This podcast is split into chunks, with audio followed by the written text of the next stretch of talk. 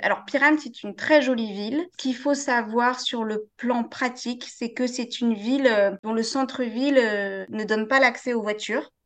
Donc, quand on arrive à Piran, ce qu'il faut savoir, c'est que nous, on avait réservé un hôtel en centre-ville. Il y a des plots, enfin, tu peux pas rentrer dans la ville. Donc, faut aller garer la voiture un peu à l'extérieur de la ville dans des parkings.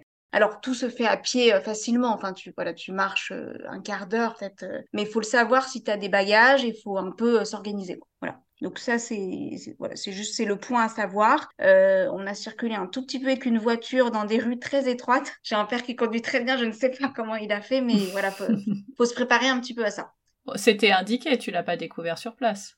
Non, on l'a pas découvert, mais si, si moi j'avais dû prendre le volant, euh, j'aurais un peu paniqué. Voilà, faut, faut le savoir. Donc Piran, c'est une ville au bord de la mer Adriatique qui est euh, très belle, très touristique, qui fait penser euh, à l'Italie, euh, à Dubrovnik, euh, à toutes ces villes au carrefour de l'influence à la fois autrichienne et italienne avec des, petits balcons très jolis, des, des, églises charmantes. Enfin, voilà, c'est vraiment une très jolie ville qui est bordée donc par la mer. Il y a des restaurants au bord. Enfin, c'est très touristique. Et ce qu'il faut savoir, c'est que donc tu peux te baigner dans la mer Adriatique, c'est qu'en revanche, il n'y a pas de plage dans le centre-ville clairement dédiée. Ah. Il y a quelques plages de galets, il y a des pontons, mais euh, il n'y a pas une grande plage avec du sable où tu pourrais te mettre.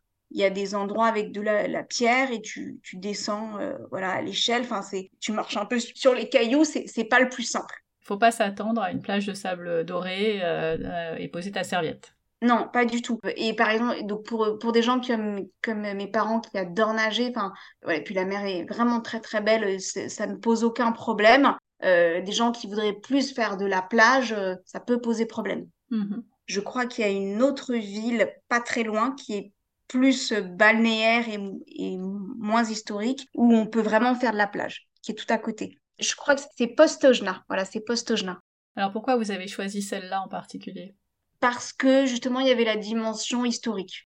Et que pour, tu vois pour deux jours on s'est très bien dit que voilà euh, même si l'accès à la plage était moins évident euh, euh, d'ailleurs nous on avait ma fille et moi on avait emporté des tongs. Et en fait on a vu énormément de gens avec des tongs ou des chaussures pour rentrer dans l'eau. Parce qu'il y a des cailloux pour pas se oui, bah pour pas se faire mal aux pieds ouais. Mmh. exactement. Donc ça ça peut et d'ailleurs c'est la même chose aussi quand on va en Croatie. Enfin on peut prévoir vraiment des chaussures comme ça oh oui.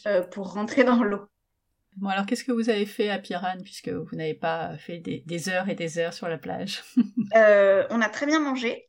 Des spaghettis bolognaises? euh, Pas que. Alors là, pour le coup, on est vraiment tout proche de l'Italie. On est tout proche de Trieste. Et dans les restaurants, la, carte est italienne. On s'est beaucoup promené, euh, donc c'est vraiment charmant. Euh, il y a des couleurs très variées. Mes parents font de la photo, donc euh, je pense qu'ils étaient très contents de ça. Euh, tu peux vraiment, il y a, y a, plein de choses à prendre en photo. Le soir, tu te promènes sur le port. Il y, y, a un port de plaisance. Il y a des concerts, c'est animé, les gens dansent, prennent des pots. Enfin, l'ambiance est très agréable. Est-ce qu'il y avait quand même des choses à visiter ou c'était vraiment que de la balade? Il y a des églises, il y a aussi euh, des, des, concerts de musique classique, parce qu'en fait, il y a un compositeur slovène qui est de Piran. Euh, et là, et en fait, il y a régulièrement des festivals de musique classique ou de théâtre qui sont organisés. Euh, donc, j'ai le sentiment euh, une place importante est accordée à la culture à Piran. beaucoup de concerts, beaucoup, beaucoup, de vie culturelle.